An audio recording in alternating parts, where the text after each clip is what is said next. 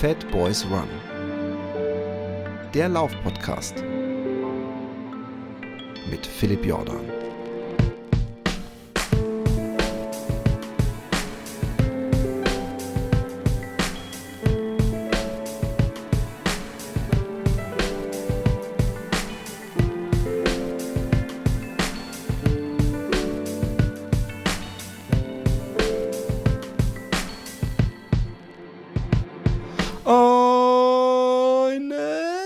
Wunderschönen guten Morgen, guten Mittag, guten Abend, wann und wo auch immer ihr seid. Äh, hier scheint mir die Sonne aus dem Arsch und versucht die neblige Straße ein wenig zu erhellen. Und warum scheint mir die Sonne aus dem Arsch? Ich war heute Morgen laufen und sogar zweistellig. Ich boxe mich langsam und strampel mich aus dem Tal der Toten.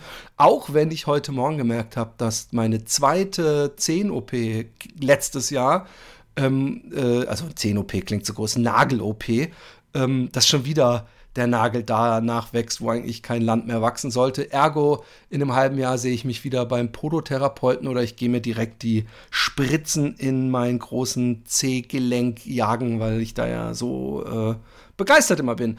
Ähm, eine kurze Geschichte. Es äh, gibt äh, die Tourdaten nochmal. Am 6.2. bin ich in Duisburg im Ostende um 18.30 Uhr. Das ist am Ludgeri-Platz 64. Am 20.2. bin ich in Hamburg um 19.30 Uhr bei Running Green in der Palmelee äh, 64. Bitte ähm, wer schon weiß, dass er da kommt, äh, die hantieren oder versuchen, eine äh, Anmeldungsgeschichte zu machen, sprich, dass ihr denen eine Mail schreibt. Das geht aber mehr darum, dass die ähm, äh, ein bisschen rechnen äh, können, wie viele Leute kommen. Also wer schon weiß, dass er kommt, bitte vorher eine Mail, aber ihr könnt natürlich an dem Abend auch spontan kommen. Am 21.02. bin ich in Kiel um 19.30 Uhr in Zippels Runners World am Rathaus Rathausstraße 2. Am 22.02. bin ich in Flensburg um 19.30 Uhr, auch bei Zippel Runners World. Am 23.02. bin ich in Lübeck um 19 Uhr, nicht um 19.30 Uhr wie die anderen Termine, auch bei Zippels Runners World. Und am 10.3. bin ich in Stuttgart um 19.30 Uhr im Rennwerk auf der Röde, Rode Bühlstraße 50. Ähm, und äh, das war's fürs Erste. Und heute habe ich wieder eine, sagt man eigentlich Gästin oder Gast? Das muss mir mal einer erklären. Ich will ja alles richtig machen. Ich sag mal einen weiblichen Gast. Äh, nicht zum ersten Mal. Zum ersten Mal ähm, teilt sie sich äh, das äh, Rampenlicht nicht mit dem mindestens genauso sympathischen und äh, noch öfter hier zu Gast gewesen seienden Raphael. Herzlich willkommen, die äh, äh Wüstenfüchsin äh, und äh, Laufcoachin und äh, unglaubliches Leisterin Tanja Schöneborn. Wie geht es dir? Hallo Philipp, danke für die Einladung und ich freue mich, dass das jetzt endlich mit uns beiden geklappt hat. Ja, das ähm, äh, freut mich auch sehr. Ja, wir hatten ein paar Anlaufschwierigkeiten. Wir hatten aber auch geplant im Dezember und da kam einiges zusammen. Und äh, ursprünglich habe ich dich ja mal angefragt, als ähm, dein Buch herauskam. Und vielleicht fangen wir damit einfach mal an. Das ist nämlich inzwischen auch schon ein paar Monate her, oder?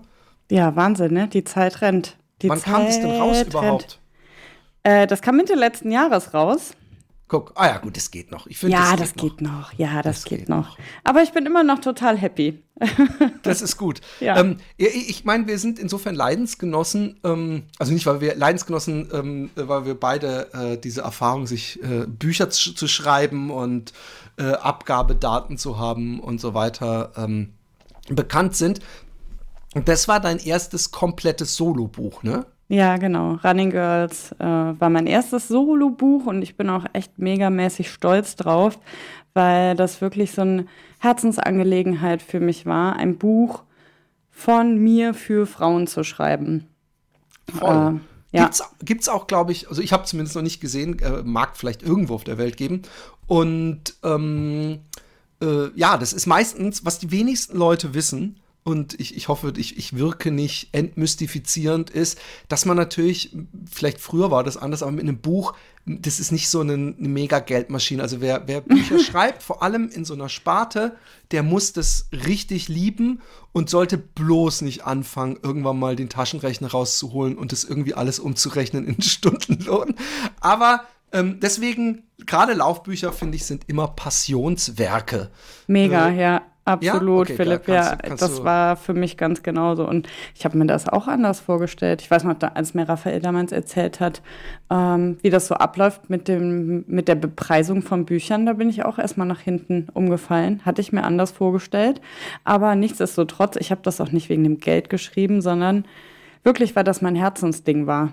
Ähm, seit ich selber ja, oder anders angefangen. Als ich damals mit dem Laufen angefangen habe, hatte ich halt so viele Fragen, die mich beschäftigt haben. Ich hatte so viele wilde Gefühle. Ich wusste nicht, mache ich das richtig, mache ich das falsch, mache ich zu wenig, mache ich zu viel, esse ich richtig, ähm, was muss ich noch für Alternativtraining vielleicht machen, wie werde ich besser. Ähm, wie werde ich geduldiger, alles solche Themen. Und damals hätte ich mir halt gewünscht, so ein Buch zu haben, wo ich einfach mal nachschlagen kann. Und ähm, da ich jetzt selber als Trainerin auch tätig bin, ja, hat das ganz gut gepasst, dass ich all das, was mich die ganzen Jahre beschäftigt hat, mal zusammenfasse in einem Buch. Ja. Und um ganz kurz mal deutlich zu machen, du bist ja nicht, ähm, was man ja auch immer mal kennt und was ja auch nicht verwerflich ist, aber du bist nicht, hast den Raphael kennengelernt und äh, hast dann praktisch sein Hobby angenommen, weil wenn ich mich recht erinnere, der Raphael hat mir das damals erzählt, ist der nicht sogar, seid ihr nicht irgendwie so ein Kölnfahrt, 70 Kilometer, genau. und habt euch da in derselben Lauf, genau. Ja. Und ähm, ähm, von daher, du warst ja schon voll im Ultra-Running äh, drin.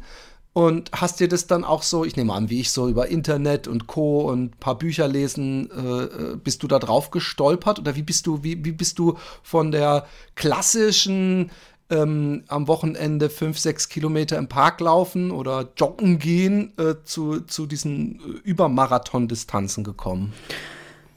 Naja, ich wollte einfach wissen, was ich kann. Also ich muss dazu sagen, ich war ja so ich oder ich habe ja die klassische Geschichte. 2015 habe ich angefangen erst mit dem Laufen und war halt 30 Kilo schwerer. Und dann habe ich halt angefangen wirklich mit ganz kleinen Distanzen, drei Kilometer, vier Kilometer. Irgendwann habe ich es dann geschafft, zehn. Dann habe ich einen, einen Halbmarathon geschafft und da habe ich gedacht, ich bin die Königin der Welt. Ich bin einen Halbmarathon gelaufen. Ähm, dann kam irgendwann der Marathon und dann habe ich mir gedacht, und das war tatsächlich damals so, ich habe nämlich keine Bücher gelesen und ich habe mich da auch gar nicht wirklich drauf vorbereitet. Ich habe mir einfach gedacht, naja gut, wenn du 42 Kilometer laufen kannst, kannst du auch 75 laufen. So viel mehr ist das ja auch nicht. Und habe mich dann, und hab mich dann äh, für die Kölsche Nachtschicht angemeldet, wo ich dann Raphael kennengelernt habe. Unwissenheit ja. schützt nicht vor Strafe. Äh, ja, ich habe auch gemerkt, es tat so weh. Rechtsprechung. Allerdings, ganz ehrlich, ja, ähm, also einerseits, äh, umso älter ich werde als Läufer, umso, äh, naja, weiser klingt echt nicht passend zu mir, aber umso vorsichtiger werde ich. Aber eigentlich bin ich der volle Freund von äh, nicht, äh, äh dass man auch mal, ich glaube, dass man viele Sachen erreichen kann, wenn man nicht zu sehr plant und denkt und äh, rational denkt, sondern indem man einfach mal völlig crazy so Sachen wie du machst, immer so, ey, dann laufe ich jetzt einfach mal 70 und dann leidet man vielleicht ein bisschen mehr, ja. Aber äh, so schafft man's äh, vielleicht. Ich habe gemerkt, dass die Rennen, wo ich super lang mich drauf äh, äh, fokussiert habe, also länger als ein halbes Jahr dachte, oh, die laufe ich, ja. dass das nicht unbedingt äh, so viel Spaß brachte wie, ey, weißt du was, ich laufe jetzt am Wochenende einfach mal 50 hier. Um ich kann es so verstehen, ich fühle so mit dir, mir geht das auch so, mir geht das absolut so. Ja, weil dann irgendwie der Druck ein anderer ist, ne? wenn man sich lange auf ein Rennen vorbereitet, dann hat das so eine Ernsthaftigkeit. Ja. Und wenn man sich aber überlegt, hey, ich mache das jetzt einfach, ähm, ich packe jetzt meinen Rucksack voll mit Essen und nehme genug Wasser mit und guck mal, wo ich lande, ähm, das ist ein bisschen, ja, das ist halt so Spielerei, ne? Das mag ich halt auch voll gerne. Das mache ich auch immer noch.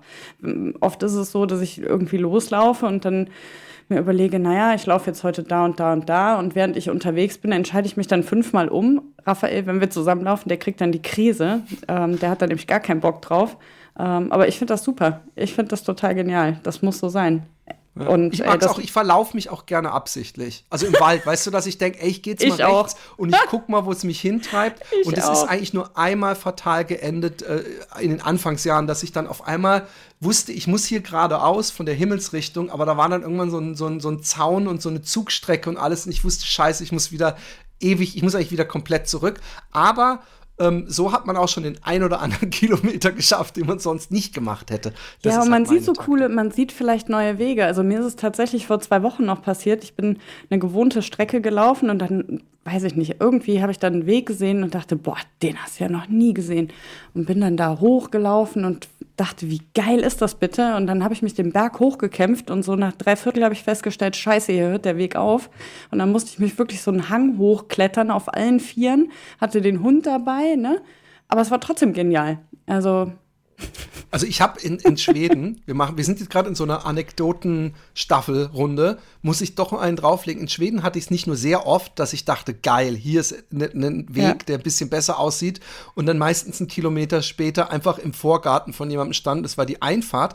Aber der König, und es glaubt mir, glaube ich, keine Sau, ich bin in, obwohl ich habe es auf jeden Fall mindestens schon einmal erzählt, ich bin in Schweden mal gelaufen und bin irgendwann an so einer Felsformation, wo aber so ein kleiner Gang durch war, bin ich durchgelaufen. And I shit you not, auf der anderen Seite komme ich raus und ich bin an so einer Art Steinbruch äh, oder sowas am falschen Ende eines Schießstandes. Nicht dein Ernst, ne? Doch. Und da waren auch Leute, die geschossen haben, aber die haben mich sofort gesehen und haben sofort auch die Waffen runter und äh, mich auf Schwedisch gefragt, ob ich bitte verdammte Scheiße nicht da rumlaufe. Okay, das ist und, abgefahren. Äh, ja, eben. und was ich nämlich, vielleicht, vielleicht war auch ein Schild da, das kann sein. Ich, ich rede ja, ich lese kalt in Schweden dann gar nichts und irgendwie, aber ähm, das war life-threatening danger. Ähm, das Aber kann wie, ich nicht toppen. Das Nein, das muss man auch nicht. Und, und bitte, Kinder, äh, seht es nicht als Challenge. Ähm, wie kommt man dann, aber ich meine, ich meine, ich weiß die Antwort natürlich selber, ich, oder ich kann es mir denken, wie kommt man vom Köln-Fahrt in die Wüste? Tja, das ist jetzt tatsächlich der Fuchsgruber schuld. Genau. ähm, ja, Raphael hatte mir das ja damals geschenkt, die Teilnahme am Gobi-March 2018. Ähm, ja, genau, 2018 war es. Und ich wollte damals als Volontärin mit und wollte Raphael begleiten und den Club, ne, den Little Desert Runners Club, wollte ich dann begleiten. Und ähm, weil ich war noch nie vorher, ich hatte noch nicht mal einen Reisepass zu der Zeit, ne? Also bevor ich Raphael kennengelernt habe. Jetzt ernsthaft? Halt, ja, ernsthaft. Ich war, ja, doch, ich war halt in Holland und ich war in Österreich und ich war auch schon mal auf Mallorca, aber wirklich gereist. Also du hast alles Wichtige eigentlich gesehen. ja, genau, richtig. Ähm, ja, und dann hat mir Raphael zu meinem Geburtstag ähm, die Teilnahme am Gobi March geschenkt damals. Und dann hatte ich sieben Wochen Zeit zu trainieren. Und Was ein Geschenk. Geil, ne? Wenn ich meiner Frau das schenken würde, die würde mich angucken. Aber ist ja auch was anderes. Aber naja, der wusste ja auch, der wusste ja, wofür mein Herz geiles Geschenk. brennt. Ja, megamäßig. Das war einfach, das war so cool. Und ich habe mir wirklich auch einen Arsch aufgerissen in der Vorbereitung, weil ich bin halt vorher immer so 20, 30 Kilometer die Woche gelaufen und musste dann auf einmal auf 100 Kilometer oder weiß ich nicht, 115 bin ich, glaube ich, in der Spitze gelaufen in der Vorbereitung.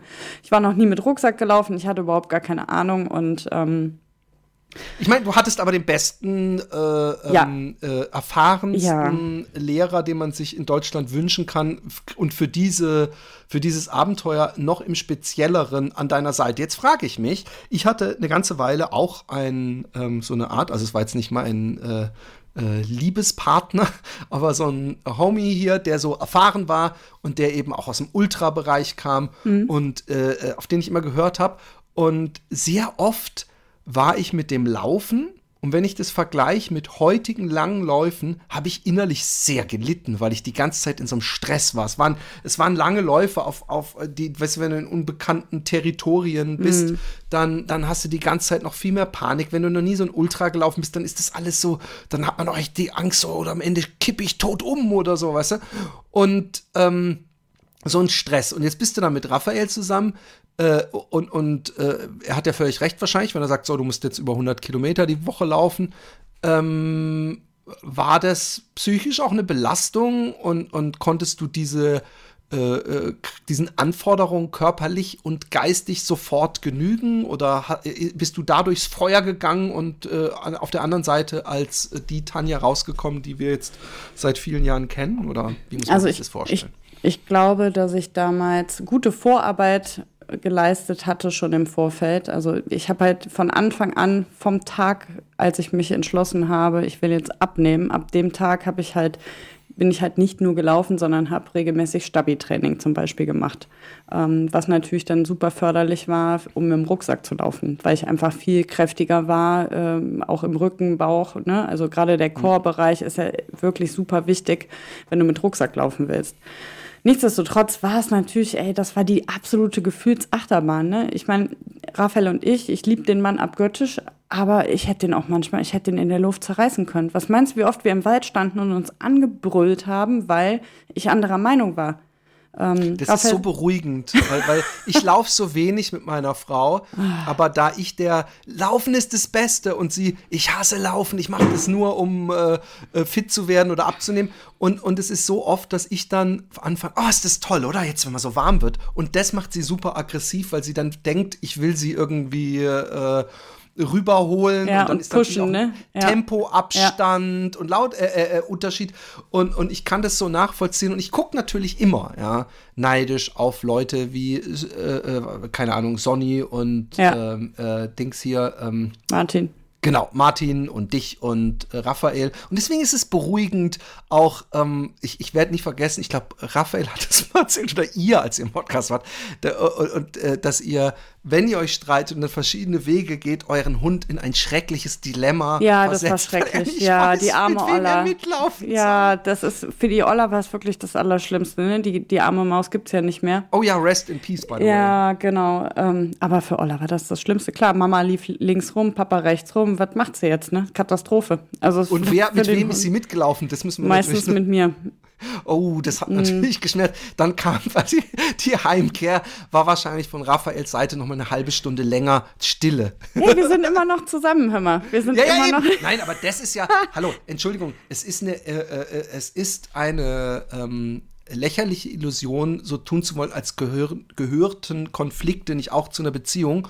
Und eine gute Beziehung macht es eben aus, dass man diese Konflikte löst. Aber das gehört natürlich dazu. Ja, Und ich, äh, ich, ich habe auch schon meine Momente gehabt, wo ich, äh, also wenn, ich wäre, also wenn die Pippa mit meiner, sich für meine Frau entscheiden würde, oh, ho, ho, ho. Dann wärst du beleidigt, ja, ne? Nein, beziehungsweise ich bin derjenige, der in der Familie mit Abstand ihr am meisten körperliche Streicheleinheiten und Liebe zukommen lässt. Und diese Kälte, die würde ich selber eiskalt spüren lassen, die junge Dame, wenn sie das machen würde. Aber, ähm, Entschuldigung, zurück äh, äh, zum Ding. Also du hattest, äh, nein, aber was ich meine ist, der hat ja ein höheres Grundtempo, aber ich weiß, dass der Raphael sehr gut darin ist, einen zu beruhigen und zu sagen, hey, sag du an, ob ich zu schnell bin und so weiter. Zumindest bei mir hat er das getan. Ich weiß nicht, ob er dich auch äh, Doch, so auf jeden. Fall.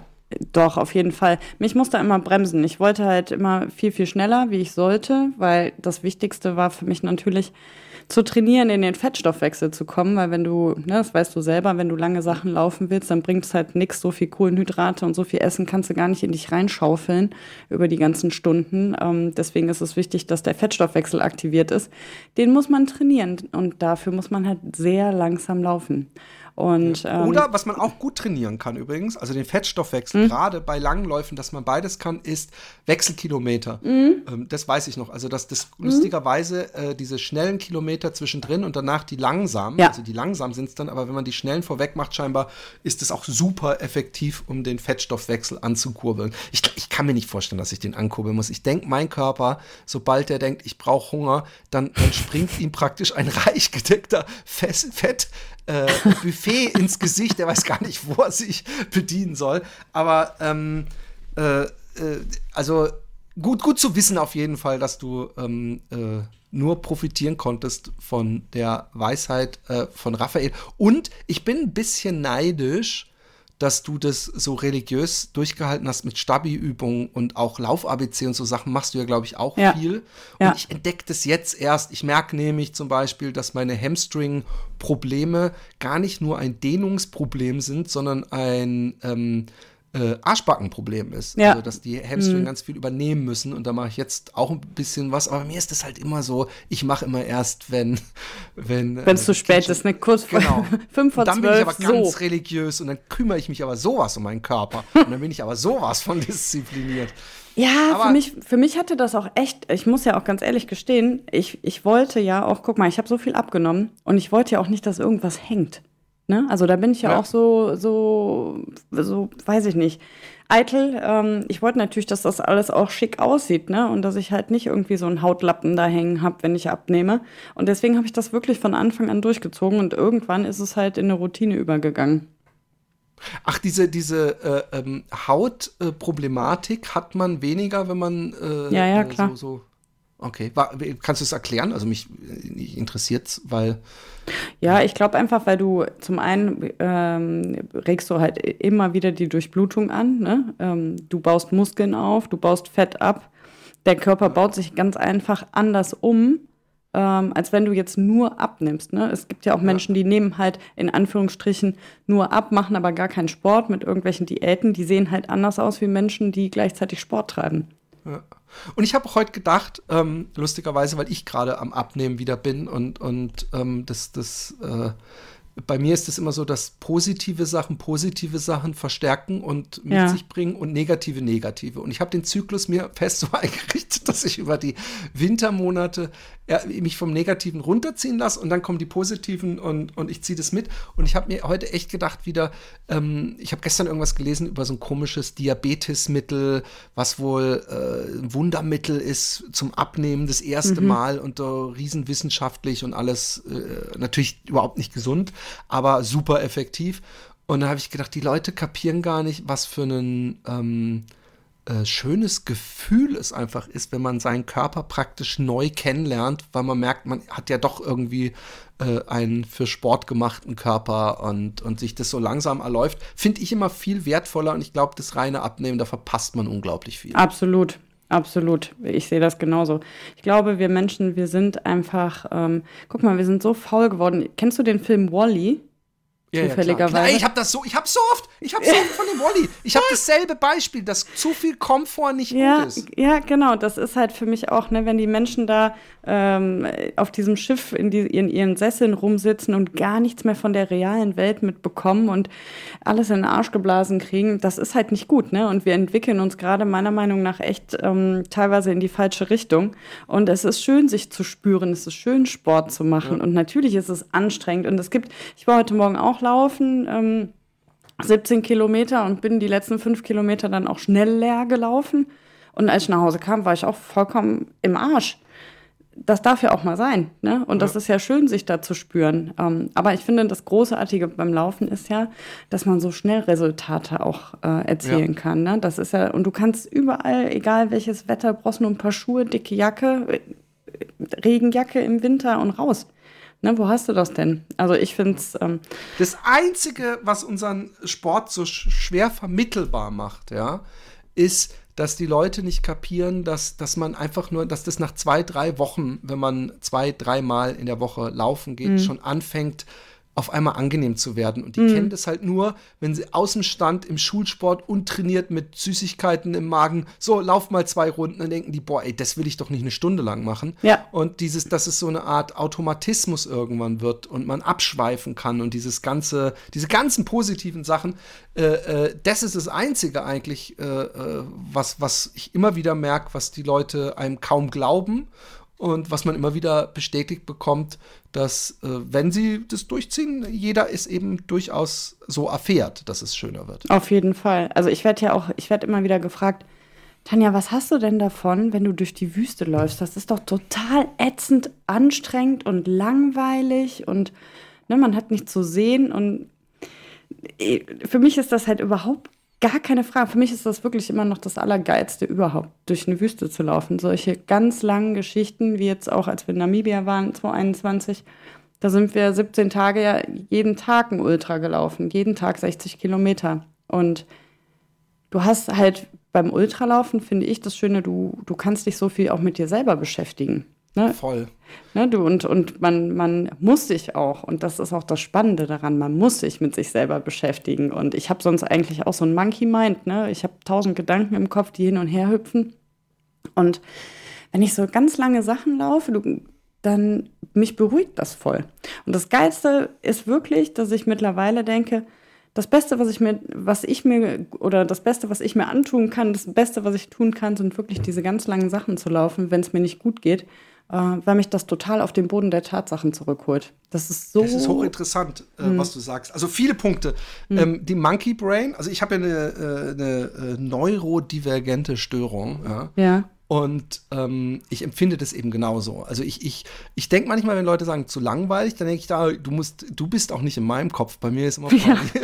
Und, und ich, ich äh, krieg's ja auch von außen zurückgekoppelt, dass ich, wenn bei langen Läufen durchaus mal zu viel rede oder ich unterhalte mich eigentlich gern die ganze Zeit. Es gibt auch mal stille Momente, ja, wenn ich am Camp Philipp, wir müssen mal zusammen laufen. Ja, ja, genau. da man, das ist ganz schön. Und, und, und, und also ich habe das übrigens erst letztes Jahr erfahren mit dieser Geschichte und ja. ähm, habe die ganze Zeit gedacht, gedacht, äh, ich bin halt jemand, der mehr redet, weißt du? Ja. Und ähm, äh, lustigerweise ähm, im Laufend Entdecken Podcast, wenn ich das schon mal ankündigen habe, weil die Folge ist, glaube ich, nicht draußen, ist äh, eine äh, Psy Psychologin, glaube ich, gewesen, die auch unter anderem zu, zu ADHS und Sport und so weiter. Und Aha. ich habe in meinem, ähm, als ich das Ganze, mich, mich neu kennengelernt habe, habe ich gelesen auch, dass ähm, ADHS-Personen sau oft ähm, diesen, diesen äh, Ausdauersport machen, weil es ihnen hilft. Also es ja, hilft cool. ihnen, ruhig zu werden. Und das ist ja. das, was ich ja immer, und ich frage mich inzwischen, haben die anderen das vielleicht gar nicht so stark? Aber bei mir ist so,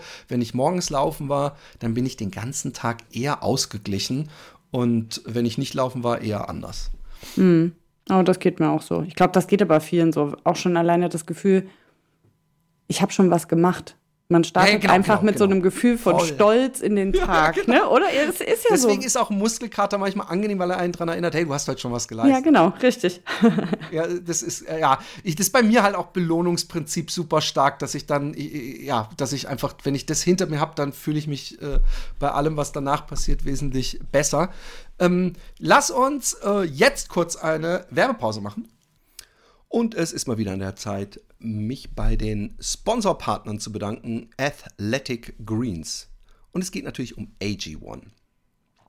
Kennt ihr das morgens aufstehen? Einfach mal nur was für sich machen. Und zwar nicht an sich denken, nicht im narzisstischen Sinne, sondern im sich verwöhnen, etwas Gutes tun und zwar wirklich etwas Gutes tun. Warum nicht ein wenig Yoga machen, ein Tee und ein Schöpflöffel AG1 und dann habt ihr schon eine Menge Sachen Gutes getan. Zum Beispiel enthält, äh, AG1 enthält ja 75 hochwertige Inhaltsstoffe und einer davon ist Thiamin. Kennen vielleicht einige als äh, Vitamin B1 und Thiamin trägt zu einer normalen Herzfunktion bei.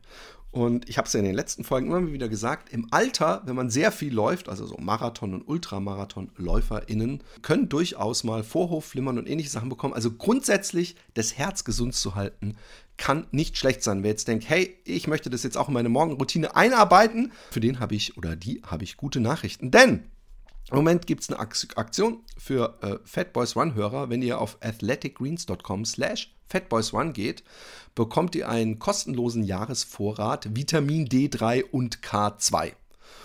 Und außerdem bekommt ihr das AG1 im Reiseformat. Ist ja auch super praktisch, weil als Läufer in ist man ja gerne auch mal unterwegs und will dann ja nicht auf seine Vitamine verzichten. Weil Vitamin D zum Beispiel trägt zur äh, normalen Erhalt von Haut, Knochen und Zähnen bei.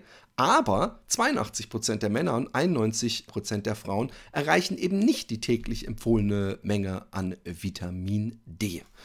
Also, Leute, auf athleticgreens.com slash fatboysrun könnt ihr euch informieren. Ihr könnt es übrigens 90 Tage, die haben es nochmal verlängert, von 60 auf 90 Tage, komplett risikofrei testen, sonst Geld zurück. In diesem Sinne, athleticgreens.com, Fatboys One und vielleicht gehört AG1 ja morgen schon zu eurer Morgenroutine. Und jetzt geht's weiter in der Show. Klack. Und wir sind wieder zurück. Ähm, ein guter Punkt, um eine Zäsur zu machen, deswegen habe ich es etwas früher heute gemacht, ist, ähm, lass uns von der Wüste. Oh, eine Geschichte noch zum Thema Wüste. Ähm, ich habe mich im Nachhinein richtig, richtig geärgert ähm, bei meinem Buch, weil ich habe eine Kapitel gehabt. Äh, das war eine Glosse, die ich mal geschrieben habe für die aktiv laufen über Lauffilme. Mhm. Und das waren aber vor allem DVDs damals noch. Und da habe ich gedacht, ah, da machst du hier noch Found on 49 und, und solche Sachen mhm. mit rein. Und im Nachhinein, als es fertig war, habe ich gedacht, oh fuck, ey, ich hätte natürlich euren Film. Ich weiß natürlich nicht, ob der ewig irgendwo zurück, äh, in irgendeiner Mediathek zurückfindbar ist, aber ich hätte ihn erwähnen müssen, weil ihr habt wirklich einen tollen, also Film ist ja äh, zu kurz, es ist ja äh, zu kurz gegriffen, es ist ja eher eine, eine Serie gewesen ähm, äh, aus dem mit demselben Team, wo der Tim dann ein Jahr später auch diese Nil-Geschichte gemacht ja, hat. Ja, genau, richtig. Ähm, wie hieß die nochmal, dass die Leute, die es nicht gesehen haben, vielleicht äh, nochmal die Möglichkeit haben es zu sehen? Das ist nämlich wirklich eine tolle Doku. Also es ist ähm, in der ARD-Mediathek unter Reisehelden und ich glaube, wir sind die dritte Staffel, glaube ich. Ja, check das ab. Ähm, ähm, hat das nochmal ein Unter. Hieß es nicht irgendwie Abenteuer in Namibia oder hieß es einfach nur Reisehelden? Nee, es hat doch nee die Serie, also die Serie an sich heißt Reisehelden. Doch, das hatte auch noch einen anderen Namen. Wie peinlich, dass ich das jetzt nicht weiß. Ist nicht schlimm. Ich glaube, die ähm, Leute finden es. Ja, ich glaube auch. Also ich weiß nicht, also das Buch heißt ja Running Wild in Afrika. Ich bin mir jetzt gerade nicht sicher. Sorry. Also genau, um wen diese 1000 Kilometer waren es, glaube ich, oder? Genau, 1000 Kilometer. 1000 Kilometer in, wie viele Tagen waren es? 17. Alter fucking Schwede, äh, pardon my French. Ähm, wer äh, sich das mal ähm, aus nächster Nähe äh, durchlesen möchte, äh, Running Wild in Afrika oder eben äh, die äh, Doku und ähm, ganz fern von der Wüste, weit weg von allen Kamelen, sondern eher, du hast die Kamele ausgewechselt für wahrscheinlich äh, Elche, ich weiß es nicht, du wirst mich, obwohl doch mit ziemlicher Sicherheit gibt es da Elche, ähm, aber ich bin vorsichtig. ähm, du bist nämlich, äh, hast gedacht, wie kamst du überhaupt darauf? Das ist die erste, wie kamst du darauf, in Lappland zu laufen? Weil, Geil, ja, oder?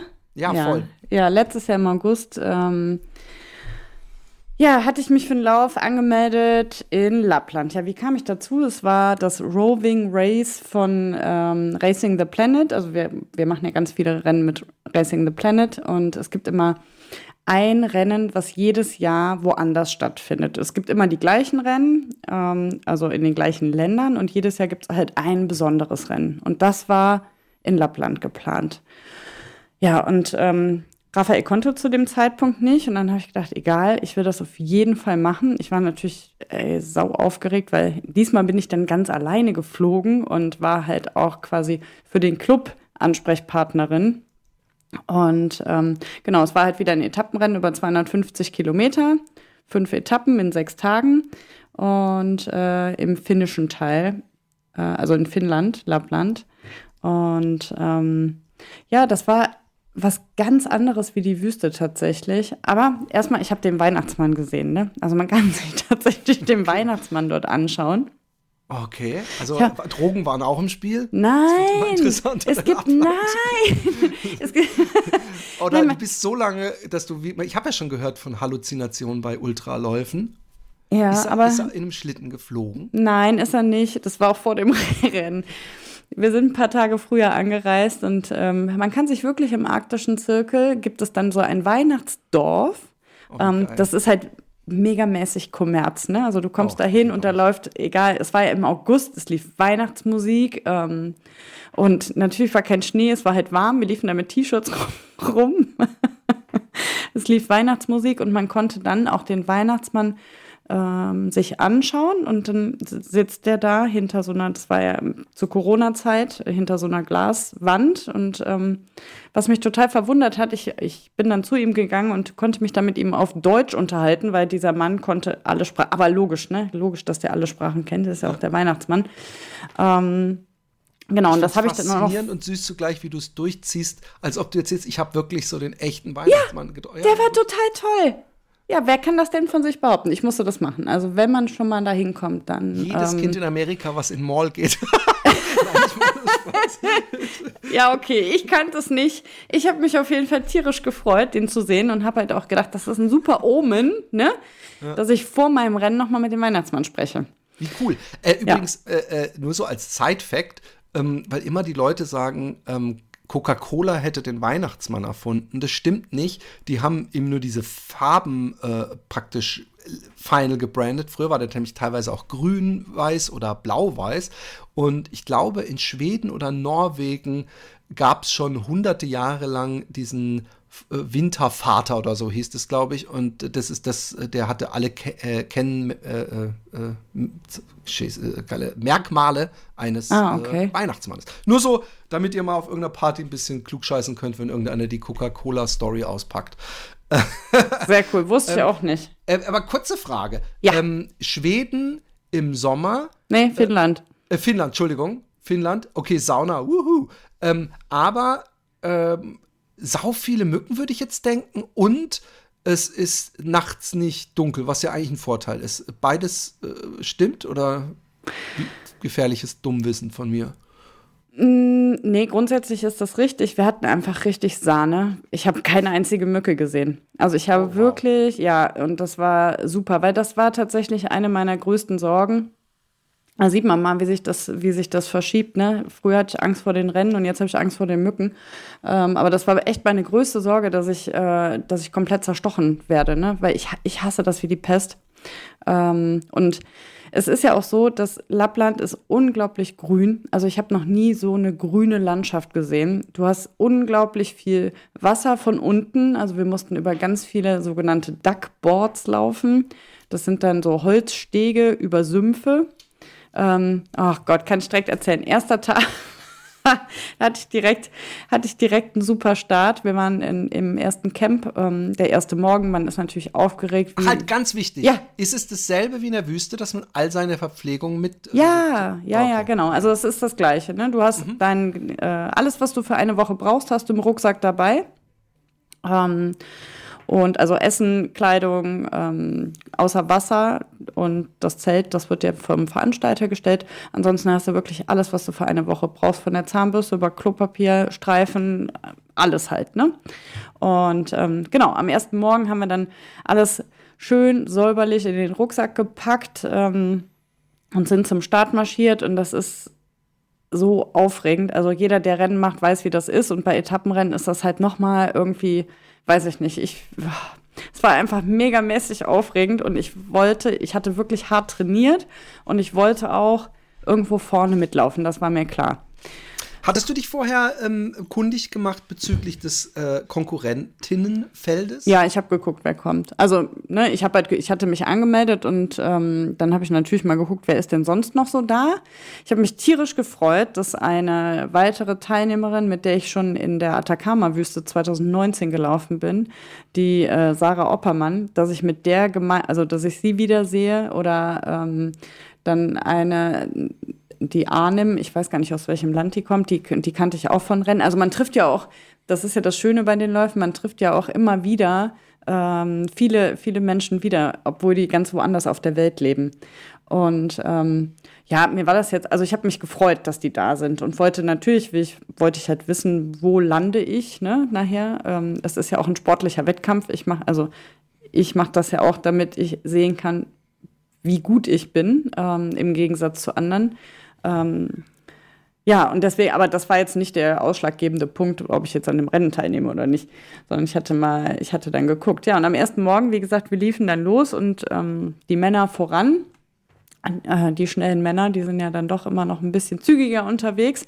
Sondern ich war dann die erste Frau und lief dann auf so ein, auf so ein sogenanntes Duckboard. Und das war ungefähr, hm, lass mich nicht lügen, 40 Zentimeter breit vielleicht.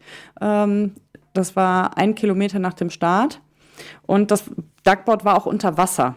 Ne, also Hä? es war, ja, also das war das Wasser, das ist war das halt. kein Steg. Ich habe die ganze Zeit mir so ein Steg jetzt vorgestellt. Ja, normalerweise ist das ein Steg. In dem Fall war es halt so, dass das Wasser durch den Regen halt so hoch war, ähm, dass dieses Duckboard unter Wasser war. Hä, Aber nur so 20 Zentimeter. Aus?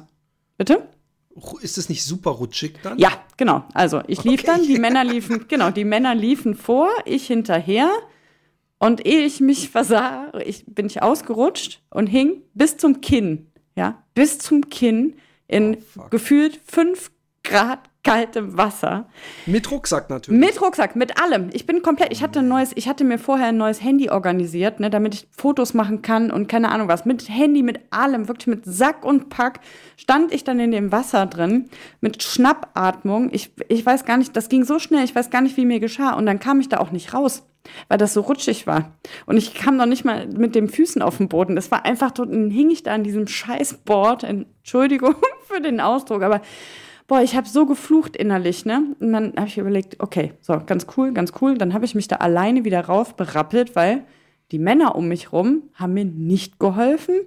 Ich habe mir das im Nachhinein so erklärt, die hatten wahrscheinlich Angst, dass, es, dass ich die dann aus Versehen auch ins Wasser ziehe.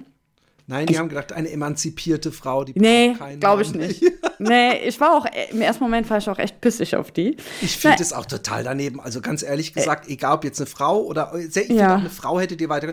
Ich finde einfach dieses, äh, ähm, äh, also so, sowas mag ich nicht.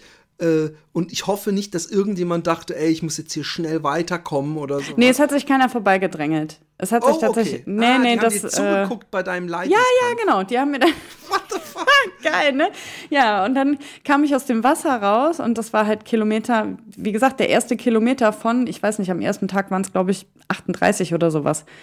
So, und ich wusste, ich muss jetzt aus dem Wasser und ich wusste, Tanja, du musst jetzt ruhig bleiben, weil das Schlimmste, was du halt machen kannst, ist dich in irgendwas reinsteigern, weil wir wissen ja alle, dass unser Gehirn unglaublich viel Energie äh, verbrät. So, und die brauchte ich aber einfach in den Beinen, die Energie.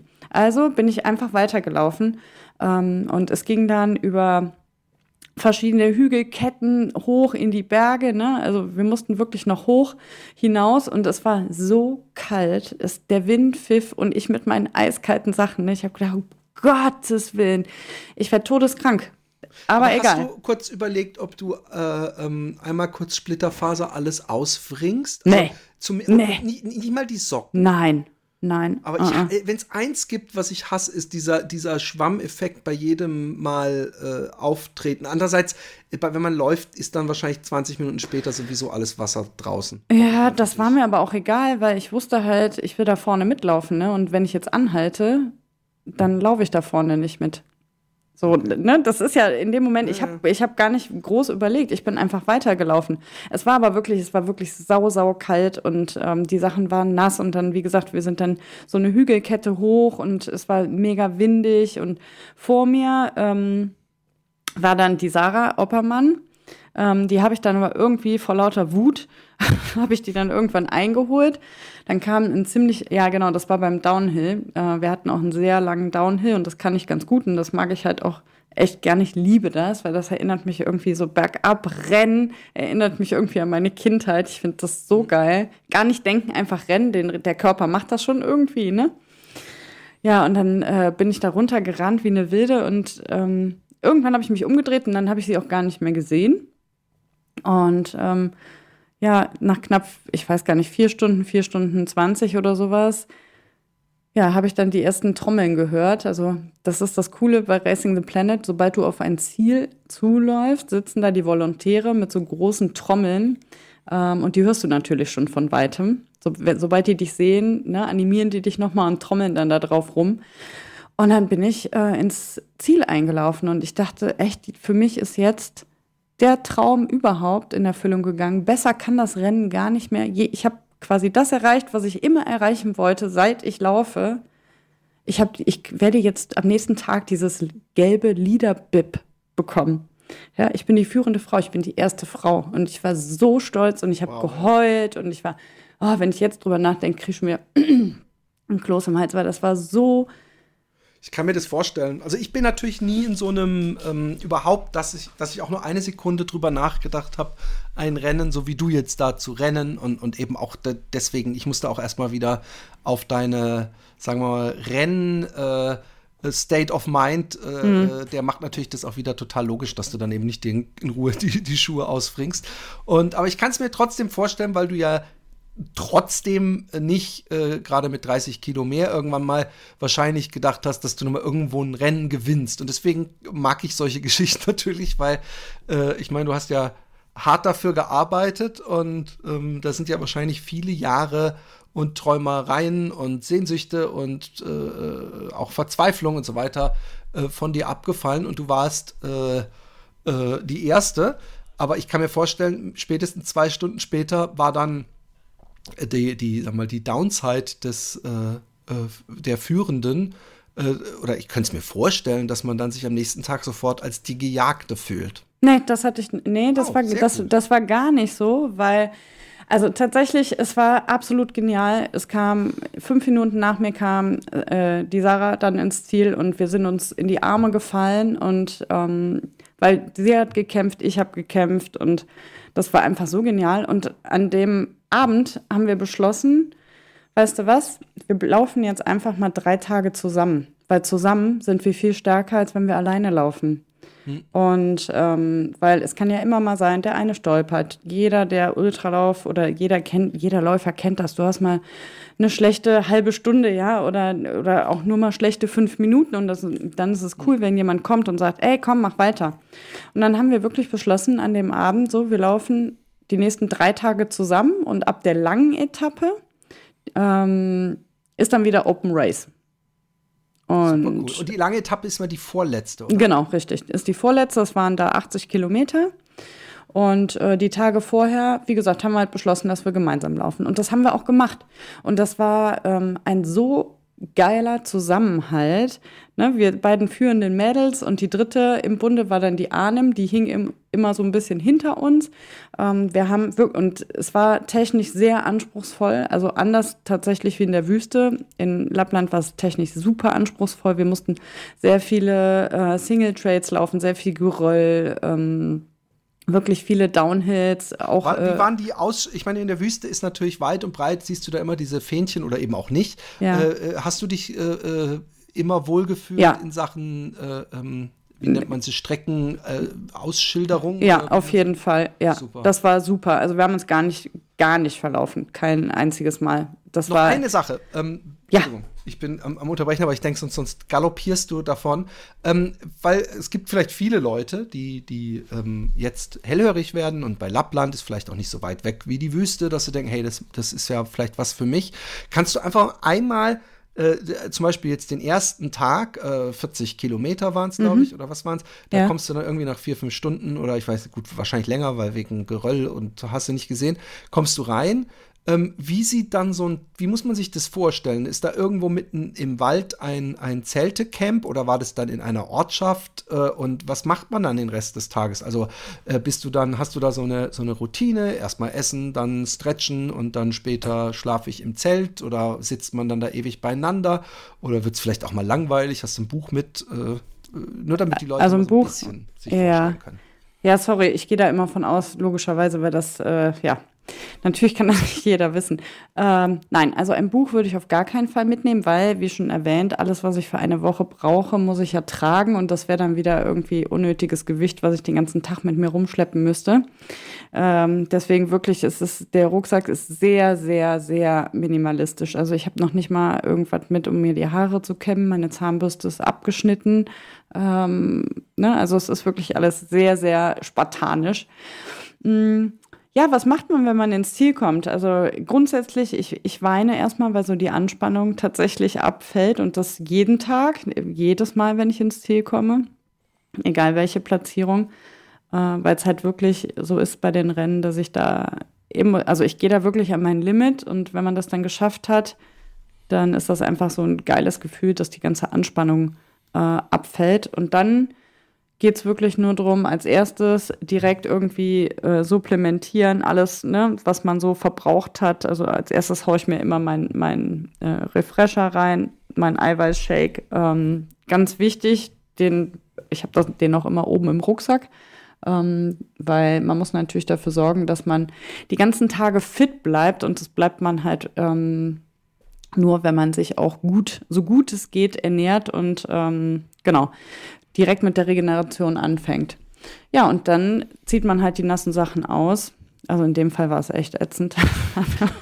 Wobei die nass. waren gar nicht, ja, die waren gar nee, nicht. Ganz so ehrlich, kurz, wahrscheinlich, äh, wie lange hast du mit diesem Wassersturz zu kämpfen gehabt? Nach 20 Kilometern hast, war das wahrscheinlich nicht Boah, keiner. für dich, oder? Nee, das war eigentlich, emotional war das nach einer halben äh, Stunde durch. Also es war halt kalt, ne, es hat mich geärgert, aber ähm, Und das, das ging, ging, nicht weg bis zum Ende? Also, dass du irgendwann sagtest, okay, ach Gott, vorhin, hey, zum Glück bin ich jetzt warm? Oder Nö. Die, die Etappe gefroren ein bisschen. Nee, ich habe eigentlich die ganze Zeit gefroren. Oh shit. Ich hasse frieren. Was ist ich übrigens, auch. gute Frage. Du, du wahrscheinlich auch, äh, Frage erübrigt sich ein bisschen, aber ich laufe lieber in der Hitze. Nicht, dass ich dann immer gerne und nicht fluch und, und super schnell bin oder nicht mal nicht auch gehe, aber ich, ich würde hundertmal immer eher die Hitze gegenüber der eisigen Kälte wählen. Ja, ich auch, wobei ich gestehen muss, dass meine Lieblings, mein Lieblingswetter zum Laufen 5 Grad und Nieselregen ist. Okay. Ähm, naja, deswegen laufe ich auch in der Wüste, ne? Ja. Sehr, sehr seltsam. du stimmt. müsstest so die schottischen, äh, diese, äh, wie heißen die nochmal, diese Races, diese Hill. Ja, da gibt es ja hier Dragon's Back und sowas. Ähm, ja, mal gucken, was noch so kommt. Wir werden okay, aber sehen. weiter in der, in der Storyline. Ja, also du warst, ihr seid zu zweit gelaufen ähm, ja, warte, ganz kurz noch. Ich glaube, wir haben den Ablauf noch nicht. Ähm, also, ich, wenn man ins Camp reinkommt, damit. Ah, ja, stimmt, Entschuldigung. Äh, genau, also man kommt ins Camp, ähm, ist dann nach Möglichkeit, was zieht sich um, hängt die nassen Sachen zum Trocknen auf, irgendwo, wo man Platz findet. Der Veranstalter hat halt schon die Zelte dorthin gestellt und es gibt halt immer kleine Tische. Ähm, und, und so Mini-Hocker, auf die man sich setzen kann und Feuer stellen äh, und warmes Wasser. So, und ich schaue dann halt, dass ich nach Möglichkeit meine Sachen schnell wie möglich trockne ähm, und mich dann hinsetze und entspanne. Was diesmal cool war, wir hatten so große Matten auf dem Boden ausgebreitet, wo man sich wirklich auch hinlegen konnte, um dann die Beine mal hochzulegen. Ähm, andere haben da Yoga gemacht. Ja, und dann ist es wirklich, es geht nur darum, so viel zu regenerieren, so schnell zu regenerieren, wie es irgendwie möglich ist. Und es wurde, ja, es wurde auch nicht dunkel nachts, ne? Es war halt die ganze Zeit eigentlich hell. Ähm, habe ich mich aber auch, ich habe nachher so einen Buff mir einfach, also nachts über die Augen gemacht, äh, damit ich ein bisschen Dunkelheit habe. Aber ich war auch schon, lass mich nicht lügen, ich glaube um halb sieben habe ich schon in meinem Schlafsack gelegen so und habe halt gepennt, weil das ist halt auch voll wichtig, äh, dass man halt genügend schläft damit man am nächsten Tag ähm, wieder fit ist. Ja. Ja. Ja, und morgens stehst halt wieder auf, dann du hast halt immer den gleichen Ablauf. Und das ist auch das Coole an den Rennen, es ist so minimalistisch, ne? Du stehst auf, gehst irgendwie mal Pipi machen, sondern machst halt was zu essen, dann isst du, dann putzt du dir die Zähne, machst dein, packst deinen Rucksack, läufst los. Und genau, Sarah und ich sind dann halt zusammengelaufen ähm, die nächsten drei Tage, was super gut war, weil wir sehr anspruchsvolles Terrain hatten. Sarah hat sich beim zweiten Tag richtig gelatzt, der Länge nach, wirklich, die hat mit dem Gesicht gebremst. Ist aber Gott sei Dank nichts passiert.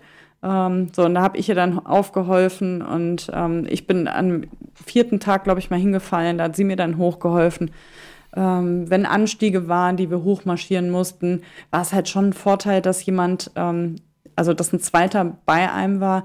Ne, man pusht sich halt eher. Der eine übernimmt dann quasi die Verantwortung und übernimmt das Tempo und der andere kann sich ein bisschen entspannen und hinten dranhängen und ähm, dem Vordermann quasi auf die Füße gucken. Und dann haben wir halt zwischendurch auch getauscht. Wir hatten aber auch so Phasen, da haben wir total viel geredet. Also, und weil wir uns ja jetzt schon ein bisschen kennen und ähm, das verbindet auch so krass, wenn man so an seine körperlichen Grenzen auch geht, verbindet das emotional. Sie hat mir von ihrer Hochzeit erzählt, ich habe von meinen Fehlgeburten erzählt und das war einfach, ne, irgendwann haben wir uns einfach so, haben wir mal kurz angehalten, haben uns umarmt und dann weitergelaufen. Ne? Also es war, ähm, das ist echt eine ganz, ganz besondere Verbindung gewesen, die mich sehr, sehr gefreut hat. Ähm, ja, und ich hoffe, dass ich irgendwann mal nach Irland komme und sie da besuchen kann. Wer weiß. Das ja. ich, äh, kennen wir natürlich alle und ähm, äh, ich glaube auch manchmal, dass das sowas wie Veteranen, also so, die, die haben ja auch viel miteinander erlebt. Und irgendwie glaube ich, dass unterbewusst, wenn man so lange Kanten miteinander läuft, äh, äh, auch wenn man die Personen dann stundenmäßig verglichen mit einem Nachbarn mhm. praktisch überhaupt nicht kennt, mhm. dass dadurch, dass man sich praktisch in so einer äh, verletzbaren und, und so einer äh, äh, äh leidenden äh, Moment erlebt hat und gemeinsam erlebt hat und ge gestützt hat, irgendwie schweißt sowas immer zusammen. Ja, du siehst dich halt so, wie du bist. Du kannst dich nicht verstecken. Ich glaube, wenn man Ultra läuft, dann zeigst du dich einfach so, wie du bist. Du kannst, du bist viel zu abgelenkt, zu viel zu müde, um irgendwem noch irgendwas vorzuspielen. Du bist einfach so, wie du bist. Und ähm, klar, das verbindet voll. Äh, das verbindet total. Und deswegen ist auch immer so ein Riesen-Hallo, wenn man sich dann bei den nächsten Rennen wieder sieht. Ähm, und das ist auch so wunderschön. Und ich freue mich jetzt schon äh, Ende des Jahres, wenn ich wieder fliegen darf. Mal gucken, wen ich, schon, wen ich da wieder treffe. Aber dann wollen wir äh, zum Wiedertreffen äh, wieder zurückkehren nach Lappland. Ja. Also ihr seid die drei Tage auch wirklich dann zusammengelaufen. Die genau, ganze Zeit. wir sind die ganze Zeit zusammen. Mhm. Aber das hieß, bei der langen Etappe, weißt du, ich meine, hey, du bist ja zum Gewinnen gekommen, ja. Das, von daher finde ich das auch völlig cool, dass du das, also dass die sagen, oh, ich wollte einfach mal so einen Spaßlauf machen, sondern du bist schon gekommen, um, oder zumindest dein Bestes zu geben. Ähm, äh, du wusstest wahrscheinlich schon an diesem vorletzten Tag, gehe ich mal davon aus, und kannst uns das jetzt sagen, wie groß dein Zeitvorsprung war, den du dir am ersten Tag. Äh, das waren nur vier hast. Minuten. Das waren Vier nur, Minuten, Ja, ja, okay. das waren nur vier Minuten. Und habt ihr euch dann so am Start angegrinst und dann so, so ab jetzt, Baby, jetzt ist es ernst. Nee, weil so weit kam es ja gar nicht. Ähm, Ah.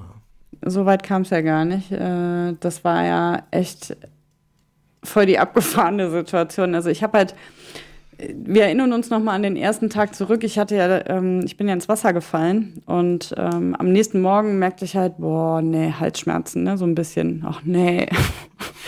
Ich dachte, nee, jetzt ist genau das passiert, was halt nicht passieren soll. Jetzt kriegst du auch noch eine Erkältung, ne? Naja, gut, bist ja auch ins Wasser gefallen.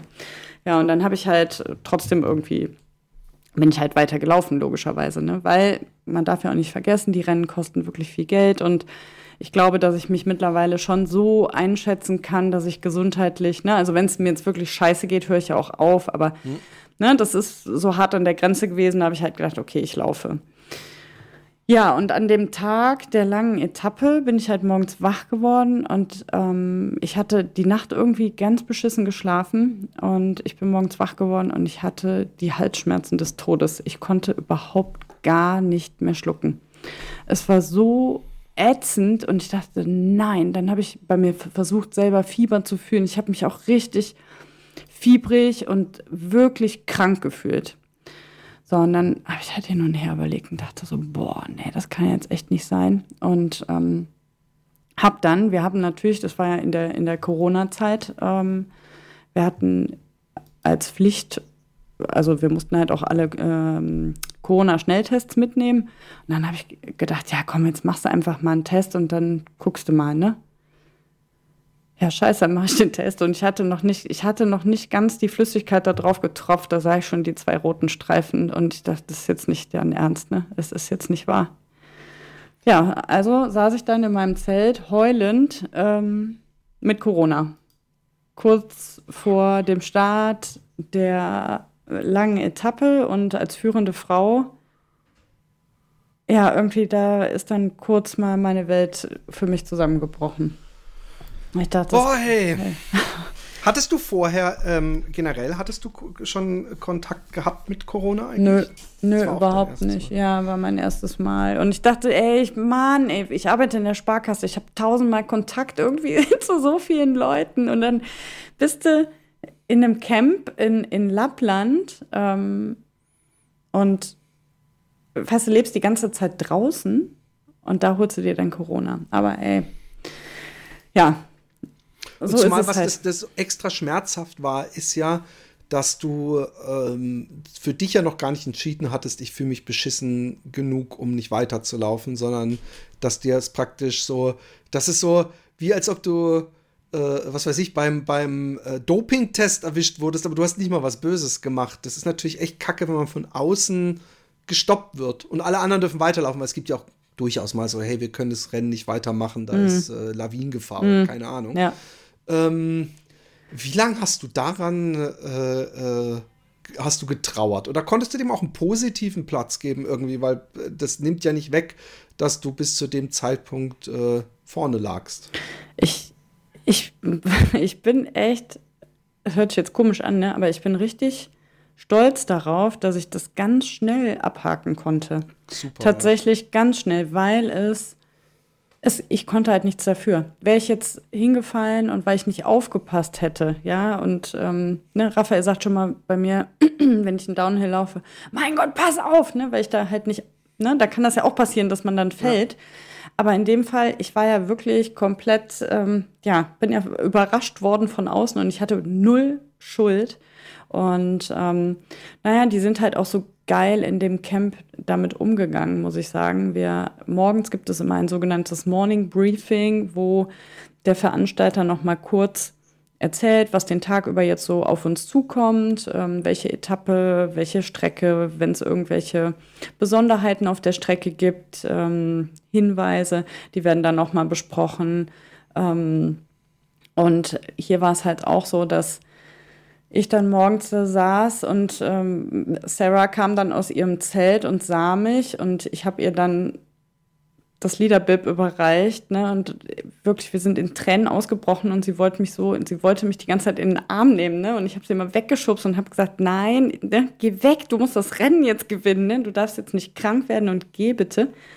Und ähm, es war einfach, ich saß dann da auf dem Stuhl und während der, ne, während die, die Rita da erzählte, was jetzt mit den Läufern passiert, ähm, guckten mich alle an und irgendwie, es kam, als sie dann fertig war mit ihrem, mit ihrem Vortrag oder mit dem Briefing, kamen so viele in meine Nähe und haben wirklich geweint und haben mit mir mitgefühlt. Und das war für mich so, ja, so herzerwärmend, weißt du, das hat mich, das hat mich echt gerettet, weil ich war nicht alleine. Es hat jeder verstanden und ich habe auch im Nachhinein wirklich, ich bin die, ne, das ist dann echt richtig cool gelaufen. Ich bin dann quasi evakuiert worden in ein Hotel und ähm, bin da von vorne bis hinten bedient worden. Also habe morgens mittags, äh, ne, also in Finnland ist es so, du darfst halt ähm, mit Corona durftest du halt ähm, auch raus, zwar mit Maske, du durftest einkaufen und so weiter und so fort. Ne? Du durftest halt nur nicht im Hotel essen, ne? also am Buffet teilnehmen logischerweise.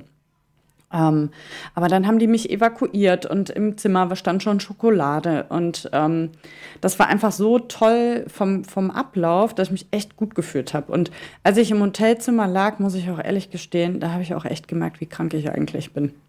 Dann ließ so die Anspannung ab und äh, da habe ich mich zwei Tage schon richtig krank gefühlt. Ein, einen in der ersten Nacht ähm, hatte ich, ja, jetzt nicht wirklich Herzrhythmusstörung, aber sowieso Herzpoltern, da ging es mir echt nicht gut. Und da habe ich auch Raphael angerufen und habe gesagt, wenn das morgen noch so ist, dann gehe ich hier zu einem Arzt.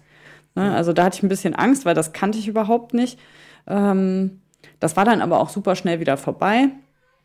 Und ähm, das war schon echt abgefahren und es war gut und richtig, dass ich da aus dem Rennen rausgegangen bin. Und ich hatte es relativ schnell tatsächlich dann auch für mich ähm, als positive Erfahrung abgehakt. Also ich bin nicht grantig, auch wenn ich heute daran zurückdenke. Ich muss halt die ganze Zeit lächeln, weil das wirklich schön war. Und ich bin froh, dass ich das mit der Sarah machen konnte. Ich bin froh, dass ich dort sein konnte, dass ich die ganzen Kilometer, die ich gemacht habe, machen konnte. Und ey, ich hatte das erste Mal mein Liederbib. Ne? Voll. Und ich finde, die Einstellung ist die einzig, einzig richtige. Also ich, ich, ich äh, finde, es, es bringt ja auch überhaupt nichts. Das Einzige, was äh, ähm, Verdruss bringen würde, wäre, dass du sauer wärst. Und da würdest du dich ja auch mehr oder weniger selbst bestrafen.